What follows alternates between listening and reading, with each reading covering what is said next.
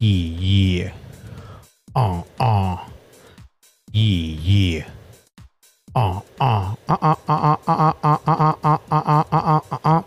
Buenos días, buenas tardes, buenas noches. Yo soy Jorge Limas y esto es Me. El día de hoy vamos a hablar de Sasqua, Sasqua. Pero esta película que es la secuela, no secuela de James Gunn. Esta hermosa película que Dios de mi sacrosanta puta y reculera vida. Esta película está extremadamente bien filmada. Se nota toda la mano de James Gunn. Es como cuando te agarras el pito y te lo jalas bien. Hagan de cuenta exactamente eso. Me voy a ver exageradamente obsceno en este eh, audio, video, como le quieran llamar, porque esta película es para adultos. En todo el sentido de la palabra. Es entre tu arte y mi arte, pues mejor te meo. Pura lluvia dorada. Pero bueno, el punto es, señores y señores, es que James Gunn, bueno, más bien, Warner Brothers le dio toda la libertad a James Gunn y James Gunn entregó. De alguna manera, a pesar de que es la, es la película que puede servir como un link, como un enlace entre lo que eran las películas de acción de los 80s y sobre todo 90s, pues en este, en este 2021 vemos por fin algo bastante digno de ser ese, ese enlace, esa, esa- ese link entre todo este rollo. ¿Por qué lo digo? Porque esta película está llena de violencia, gratuita también. Eh, mucha gente sale espantada, sobre todo en Estados Unidos ya saben cómo son, que eh, pues ya se han vuelto muy persinados, ya no son como antes. Entonces cualquier chiste que es totalmente eh, fuera de, ya mucha gente se empieza a asustar, lo cual es muy extraño para mí porque pues no manches.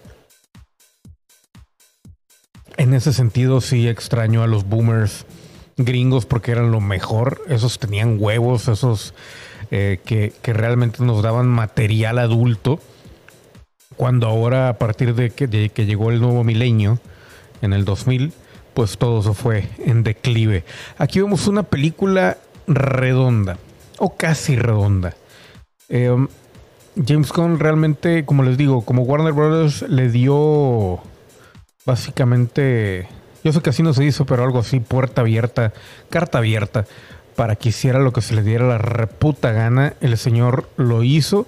Creo que se frenó un poquito por cuestiones de, de que pudiera irse más allá la censura y todo eso, y hubieran, ahí sí hubiera habido pro- problemas con la historia, pero es increíble lo que hacen con un material y un guion cuando realmente se preocupan por él, se le mete mano y sobre todo se tiene ese equilibrio entre lo que el director quiere lograr y lo que sabe el director también y lo que más bien y lo que sabe el director también eh, que va a funcionar con la gente. ¿Por qué? Porque pues obviamente él ya experimentó un tantito con Guardianes de la Galaxia y todo esto en Marvel. Viene a Warner Brothers con DC y obviamente sabe hasta dónde llegar con ese humor, pero sin quitarle el mérito, digamos, o el punto de quiebre de lo que son las historias de DC y sobre todo lo que el Escuadrón Suicida significa. Todos los personajes tienen un arco, grande o pequeño, todos tienen un arco y a pesar de que obviamente son muchos, muchos personajes, logra hacer también ese enlace entre la versión que sacaron anteriormente donde salía Will Smith y esta. Sabemos que esa versión es totalmente de la productora. Todo el mundo estamos esperando que en algún momento se dé el hecho de sacar la versión de David Ayer. Pero aquí le dieron carta abierta al señor eh, James Gunn. Y aunque al principio parecía que no lo iba a lograr, toda la película está bastante bien. Lo digo en todos sentidos. En la producción impecable, dirección maravillosa, la edición, señoras y señores, la edición de esta película es mágica. Muchas películas que se vuelven y que las que yo menciono de que el, el ritmo va muy lento, esta película no lo tiene a pesar de que llega a un bajón, eventualmente vuelve a ir para arriba, pero en edición se ve toda la mano de tanto el editor como del director. Entonces, eh, tenemos una, como les digo, vuelvo a repetir, tenemos una, una, producción redonda en todo sentido. Creo que nada más noté un, una escena, y es una escena importante, con un CGI un poco eh, deficiente, pero se le perdona porque realmente, o sea, está muy, muy, muy grande la escena. Aparte de que, como por ejemplo, esta que están viendo aquí en pantalla, que obviamente es una escena muy sencilla, es, es para postal. Y mucho de esta película es para postal. Si notan, no he llegado ni siquiera a la, cuarta parte de lo que es esta película. Apenas estamos hablando de edición, producción, eh, fotografía. El guion está bastante decente. Obviamente tiene ahí una que otra falla. Actuaciones, todo bastante bien. Creo que John Cena es el que se lleva también mucho en la película. Todo el mundo estaba hablando de King Shark, pero les soy sincero Sí, King Shark está bien, pero para mí no se llevó la película. La que se la lleva es ella. Me encantó en la película, la verdad, su papel. Y obviamente Idris Alba, que ese tipo, todo lo que toca, o sea, el, señor es un actorazo de primera. Que, y esta mujer que también, la que hace de Amanda Waller, a mí se me hace también una mujer con muchos huevos, güey. Con un, poder de, ejecución en, sus personajes, una intensidad que puede ser una intensidad al 100% o una intensidad callada, que, realmente eh, hace que, que su personaje salga y brille afuera de la pantalla. Y a pesar de que eh, su personaje es exageradamente serio, tiene sus momentos, ¿no? John Cena creo yo que eh, es, el personaje que, que más dobletea, porque si te cae bien, si llega al punto del ridículo y para cuando llegas ya a lo que es la recta final de la película, te das cuenta y más bien te recuerda la clase de villano que es, porque desde que empieza la película por el traje, por lo ridículo, por lo estúpido, te quedas así como que, ah, mira, es un antihéroe, pero no deja de ser héroe. Para el final de la película te das cuenta que te recuerda que es un villano. Eh, King Shark, sí, hay impecable. La voz de Stallone queda muy bien. Pero mm, yo, yo me esperaba un poquito más. Eh, de cualquier manera, pues muy bien. Esta escena en la que Harley Quinn mata a estos tipos es tiene una ejecución de cámaras, una ejecución de edición y obviamente la actuación de, de esta Margaret Robbie es muy muy buena, el efecto sobre todo al final cuando ya, ya va a salir de todo ese rollo es muy muy bueno. Alguien que me salte un poquito es eh, ay, se me fue el nombre, Dot bueno, este tipo, que no me acuerdo cómo se llama, para mí siempre ha sido un excelente actor, porque yo lo he visto en cine, lo he visto poquito en cine, apenas tiene relativamente poco, pero en series. Este señor había salido en no solamente eh, con personajes eh, secundarios ni tampoco villanos, sino también algunos que habían sido muy pues muy extremadamente secundarios. Y de alguna u otra manera ha ido subiendo y eh, creo que uno de los personajes más ridículos que hizo y que le agarras cariño es en una serie, en un remake de la serie de MacGyver, o MacGyver, como le quieran llamar. Polka Dot Man se llama el personaje. Y este señor es muy buen actor. También salió en la, serie de Flash aunque muy poco. No se compara con otros lados que ha salido y es muy buen actor. Eh, la verdad, muy, muy buen performance, a pesar de que para mucha gente va a ser un tanto traumático, creo que su personaje. El hecho de que haya tantos personajes al principio logra un balance y nos recuerda lo que debe de ser una película de Suicide Squad.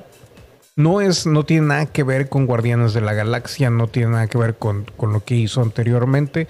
Esto es totalmente nuevo. Obviamente el cochiloco siempre haciendo el papel de mercenario y lo hace muy bien. Creo que hasta James Gunn le dio la oportunidad de lucirse un poco más de lo que normal lo dejan, normalmente lo dejan lucirse en las películas gringas. Al, al, momento de su muerte y le dan una muerte pues relativamente digna para el personaje.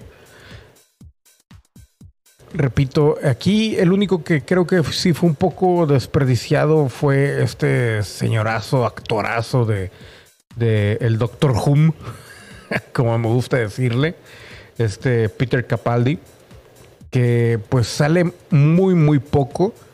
Y a pesar de que sale muy poco, pues está bien, pero le faltó como que, así como un buen vino, yo creo que le faltó un poquito de tiempo para, para respirar. Esta escena, este trío de cabrones, muy, muy bien.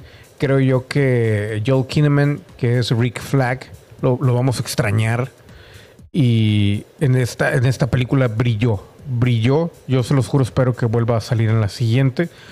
Porque en la primera, con la de Will Smith, como que no lo dejaron hacer bien ahí su trabajo. El villano, ya sabemos, creo que, creo que es la estrella esta lunar de limbo. Ahí vemos la escena donde avientan al pobre de King Shark. Y creo que la tragedia de King Shark es muy notable. Por eso decían la gente al principio de las reseñas de que no, es que sí tiene comedia, sí tiene acción, sí tiene mucha sangre, mucha violencia, pero también tiene un toque de corazón.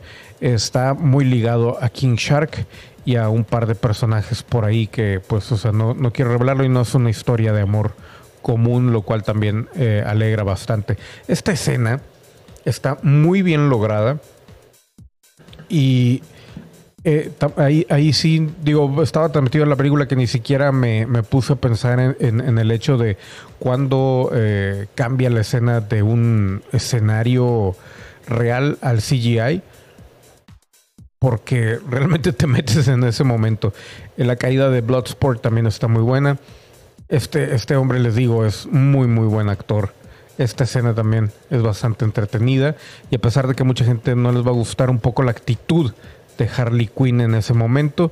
Creo yo que está bastante precisa porque eh, a final de cuentas Harley Quinn sí es muy carismática, es muy atrayente en todos los sentidos, aparte de Margaret Robbie es hermosa, pero no deja de recordarnos James Gunn de que es una villana y es una, un, ser humano eh, dañado, ¿no?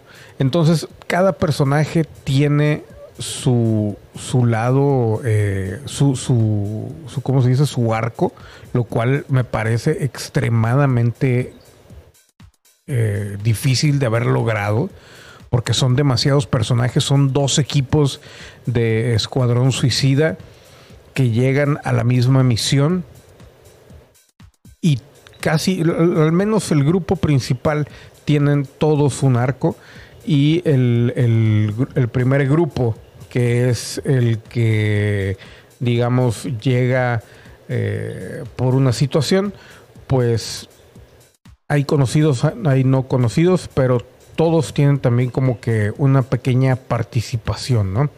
Al final, eh, creo yo que la película se mantiene. Para mucha gente no, les va a gustar porque creo que el villano, el gran jefe, a, final de cuentas no es Kitty Catipaldi, Carapaldi o como se llama el Doctor Who, es eh, el Starro.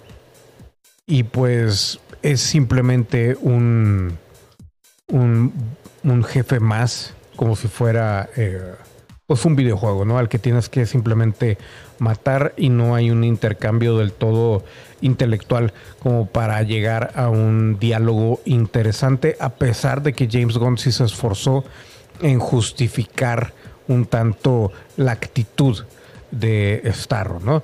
Entonces, eh, pues hablando ya de la historia comienza la película con todo el sentido del humor, con toda la violencia gratuita, con todo el punch, como sugieren siempre en, todo tipo de, material audiovisual. Primero comienza con el punch, cosa que yo no hago, siempre se me olvida, pero eh, empiezan con todo.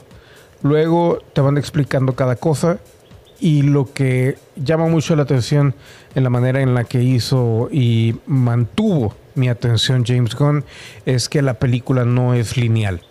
Entonces, eh, no, no me esperaba eso, obviamente.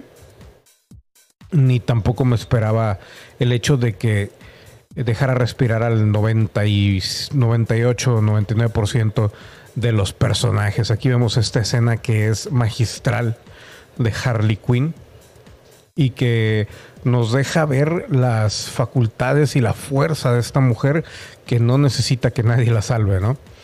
Em, como les digo, el equipo es grande. Amanda Waller es Amanda Waller.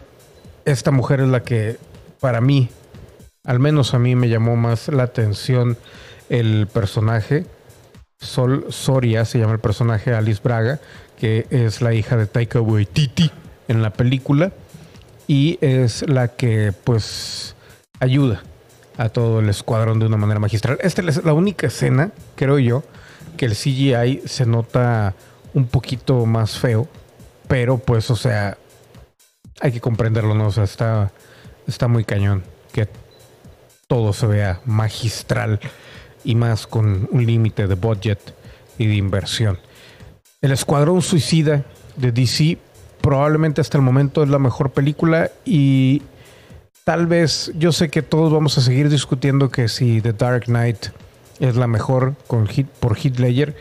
Yo creo que sí, pero esta le da una buena pelea. Y sobre todo para las nuevas generaciones, para los morros que no entienden de profundidad todavía, no entienden de ningún tipo de situación más allá de las que ha planteado Marvel porque pues les tocó vivir simplemente eso y todo lo que, toda la manipulación emocional de Marvel, este infantil que hace con sus películas, pues, o sea, esto es lo más, lo más próximo, lo más cercano a lo que a lo que puede llegar a ser Warner Brothers con DC para, para gustarle a un público un poco más joven, siendo que la película obviamente es una clasificación R, ¿no? Pero está lo suficientemente estúpida en cuanto al humor como para agradarle a chicos y grandes.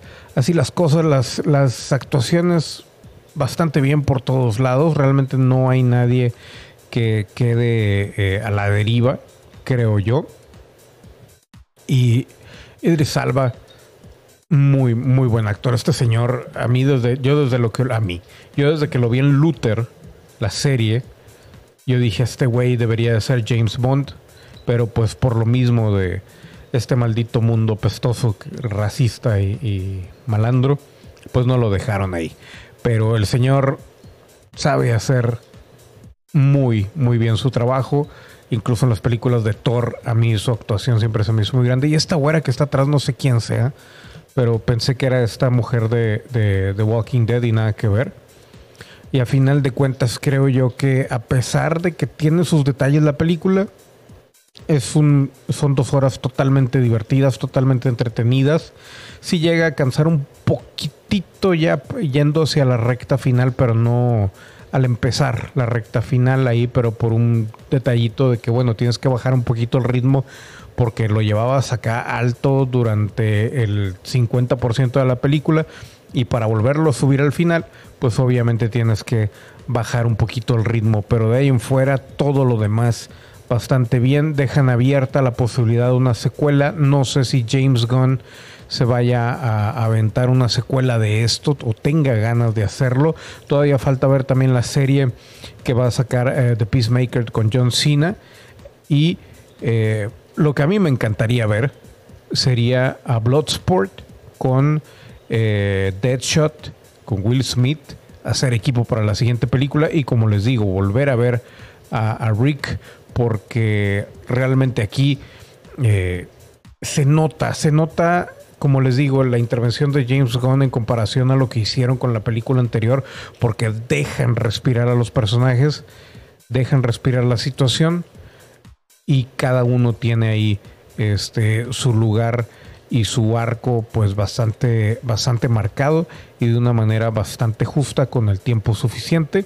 Y las imágenes, no, no puedes olvidar una película de esta manera eh, porque las imágenes son, son, son extremadamente llamativas. Simplemente, eh, como les digo, parecen postales. Esta foto que está aquí, eh, que en realidad no es foto, es una pausa del, del, avance.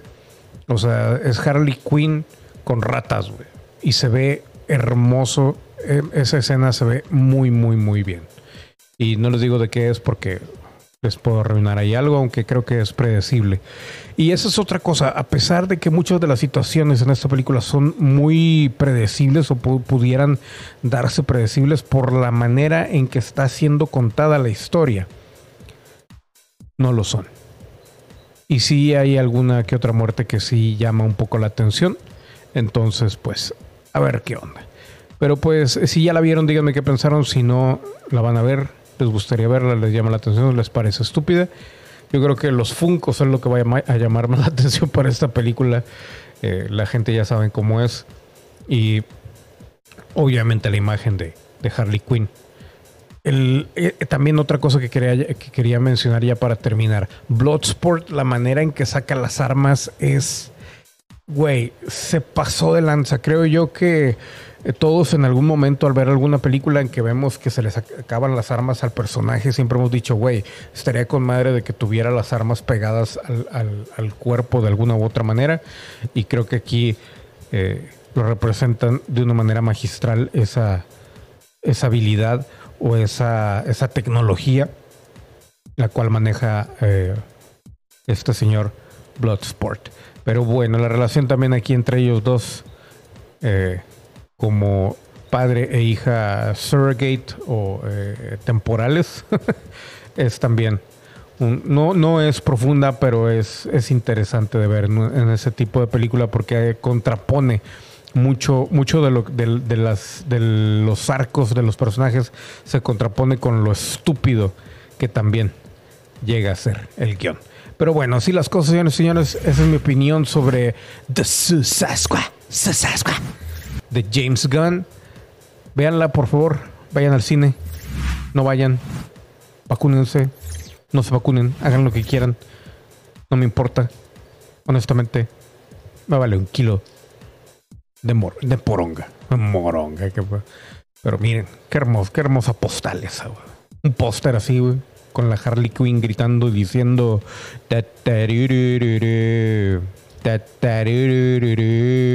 Películas series. Yeah, uh, yeah, uh, Películas series. Películas series. Películas series.